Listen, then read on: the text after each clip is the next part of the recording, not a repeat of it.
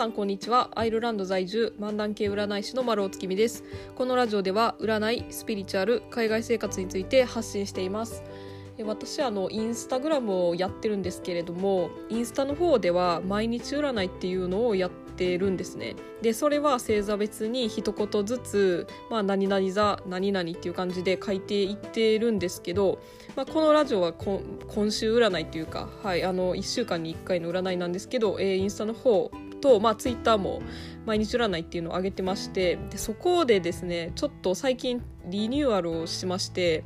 まあ、リニューアルといっても本当にちょこっとしたことなんですけど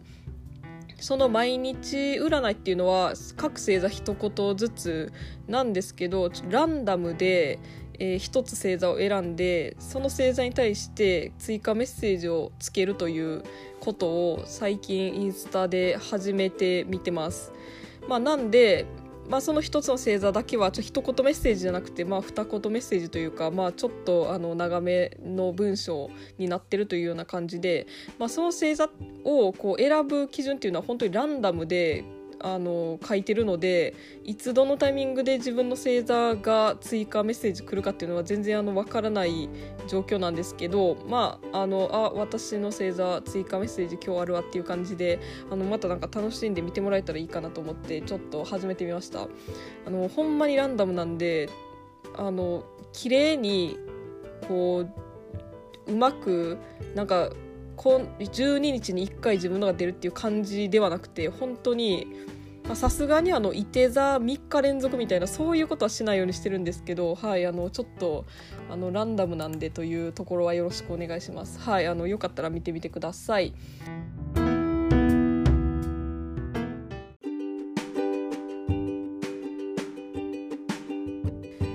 そして本日月曜日は私丸尾が今週の占いをお伝えします。週明けっていうことで今週どんなことが起こりそうなのかどんなことをしたらいいのかっていった内容をタロットで占って星座別でお伝えします。星座はランダムで発表していきます、えー、それでは早速、えー、最初の星座から言っていきます、えー、ヤギ座のあなた。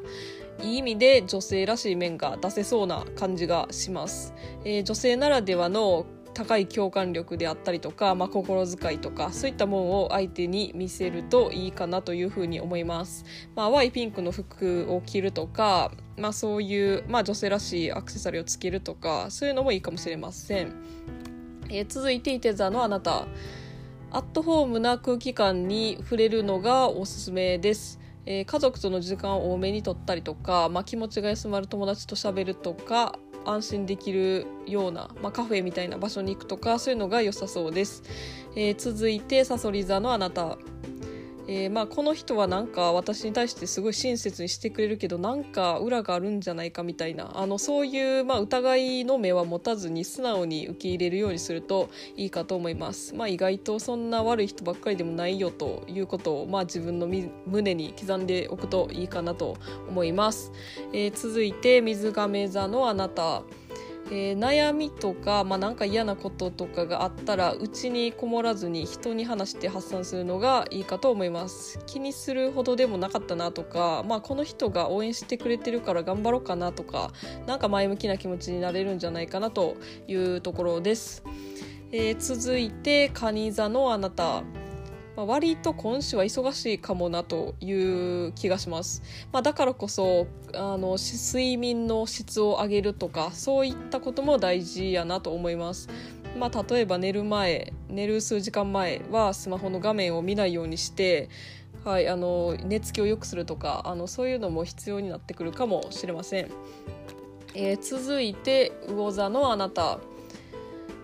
気が散りそうなもんは周りに置かないっていうのがいいと思います。まあ、在宅ワークの人やったら、まあ、いろんな誘惑があると思うんですけど、まあ、やるべきことはとりあえずそれだけに集中するっていう風に、えー、すると、えー、いいかなというふうに思います。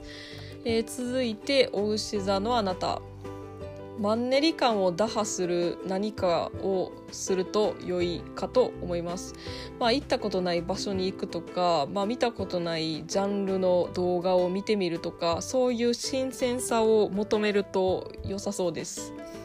えー、続いて天秤座のあなたえー、先週までのことに区切りをつけて次に向かうといいでしょう、えー、いまいち気が乗らんけどもなんかずるずるとやってんなっていうようなことをやめて、まあ、その時間を別のことに使うっていう風にしていくといいかと思います、えー、続いてお羊座のあなた。懐かしい場所を思い出してみるっていうのが、えー、いいかもしれません。まあ、実家を離れてる人やったら Google Earth で実家のこう付近の道とかを見てみてあこの道通ってたなとかあの毎日通ってたなっていうようなあのことを思い出してみると、まあ、その当時の記憶が蘇ってきたりして、まあ、それがなんか今の生活を良くするヒントになり得るかもしれません。えー、続いて獅子座のあなた論理的に主張するっていうことが大事ですまあ、感情的になっていろいろ言うっていうよりはこれはこうだから私はこう思ってますっていう、まあ、あのディスカッション的なあの姿勢でいると良いかなというふうに思います。えー、続いて乙女座のあなたえー、自分はまだまだやなっていうふうに思うようなことがあったとしても、まあ、やる気をなくさずに、まあ、むしろその、まあ、まだまだ未熟なところがあってもそのこう途中経過を楽しむっていう、まあ、無邪気な気持ちが大事です。えー、続いて双子座のあなた、えー、マルチタスクできるような時です。まあ、なので同時進行でいろんなことを進めていくっていうのがよくてまあぐうたらとせずに今週は、えー、できるだけこう複数の物事を一気に進めた方が良さそうです。はい、えー、以上になります。最後まで聞いていただきありがとうございました。もし感想などありましたら、概要欄に私の LINE 公式の URL を貼っていますので、そちらからご連絡ください。LINE 公式ではお得に占いを受けていただけるキャンペーン情報なんかも発信しているので、ぜひ登録してみてください。えー、また次回の配信でお会いしましょう。占い師の丸尾でした。では、今週も皆さん頑張っていきましょう。それでは。